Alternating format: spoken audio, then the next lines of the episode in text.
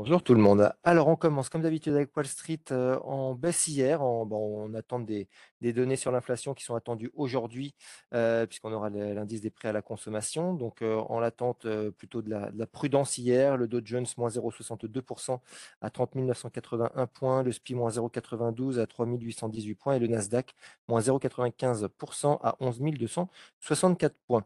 À noter euh, l'inversion des rendements des bons du Trésor US entre le 2 ans et, le 10 ans euh, puisque le 10 ans est baissé à 2,97 contre 2,99% euh, la veille et on est en dessous du, du 2 ans. Donc c'est considéré comme annonciateur d'un risque de, contraction de l'économie, ce qui alimente évidemment les, craintes vis-à-vis d'une récession.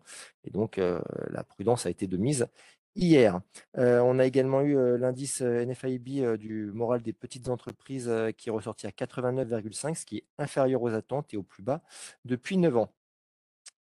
Sur les, indices, donc tous les, principaux secteurs du SPI ont fini dans le rouge. L'énergie avait affiché la, baisse la plus importante avec la baisse du pétrole, puisque le pétrole hier, c'est euh, une baisse de plus de 7% euh, en séance, avec un Brent à 99,71 dollars et un WTI à 96,25 dollars. Donc dans ce contexte, sur le secteur, Marathon Oil, moins 3,10 ou encore Occidental Petroleum, moins 3,61%.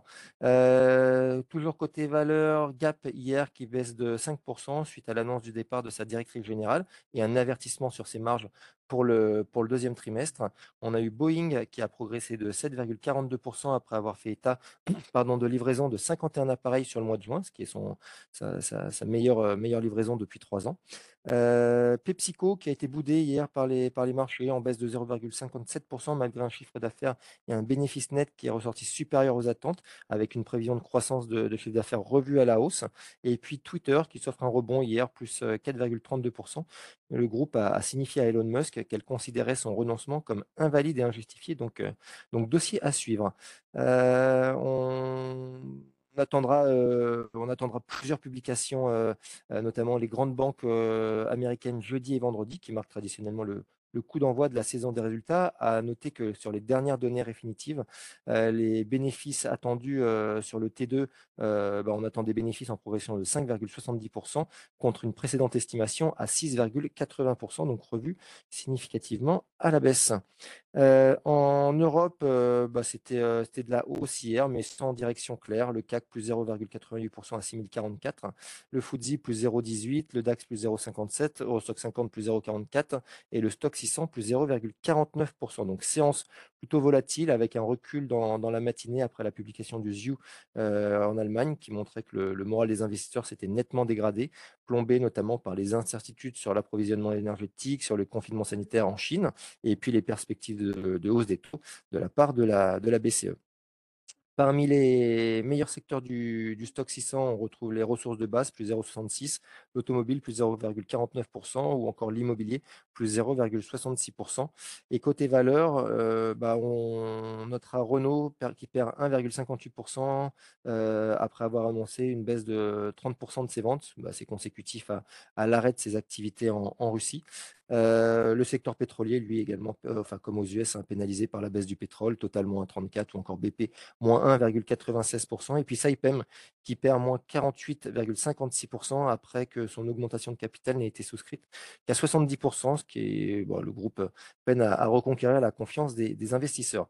Et puis, euh, et puis le change hier, euh, la parité sur, euh, sur l'euro-dollar avec un mouvement de flight to quality qui, euh, qui a continué. Pour finir, ce matin en Asie, bah, au Japon, c'est de la hausse, portée par les valeurs liées aux semi-conducteurs et au transport aérien. À noter que, comme en Europe et aux US, les secteurs, le secteur de l'énergie était en forte baisse, mais malgré tout, grâce aux semi-conducteurs et au transport aérien, le Nikkei, c'est plus 0,54% et le Topix, plus 0,28%. Euh, bah, je laisse la parole à Nantes sur les mid small. Bonjour, euh, Kaufmann Broad, euh, au titre de son premier semestre, euh, publie un chiffre d'affaires qui a reculé de 5,2% à près de 575 millions d'euros. À noter un ralentissement des chantiers du fait de tensions sur les matériaux et de main-d'œuvre, entre autres. Le management revoit d'ailleurs légèrement sa guidance à la baisse, avec un chiffre d'affaires 2022 attendu à présent autour de 5%, contre à minima prévu au-dessus de 5%. Esker, heu, le spécialiste des solutions de dématérialisation de documents, affiche un chiffre d'affaires de près de 40 millions d'euros au titre du deuxième trimestre 2022, en croissance de 12% à taux de change constant. Un trimestre record également en termes de prise de commande. La valeur, heu, annuelle des nouveaux contrats signés ont progressé de 25% sur la période.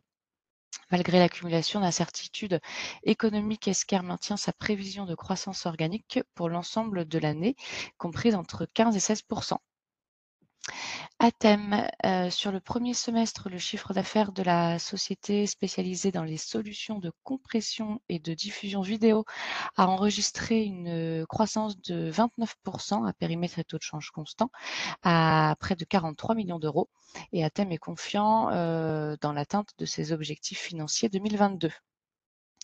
Euh, Séché Environnement s'associe à Waga Énergie pour produire du biométhane à partir de, des déchets du site d'une filiale située dans le Pas-de-Calais. Et enfin, GL Events euh, remporte l'exploitation de six sites événementiels à Orléans pour une durée de 9 ans. Voilà pour les petites et moyennes capitalisations.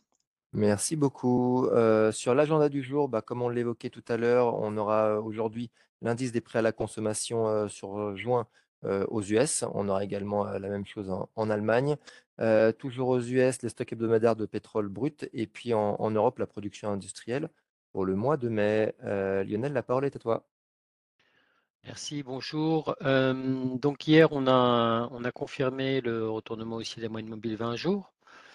Euh, c'est la première fois depuis euh, cinq semaines qu'elle est haussière.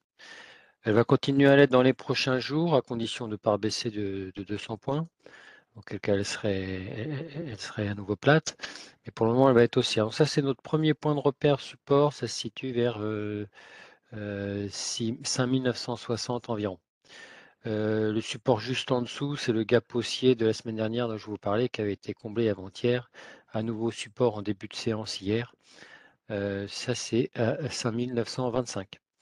Et puis en résistance, toujours plus haut, mais pas pour tout de suite, le, gap baissier euh, du 13 juin à 6180.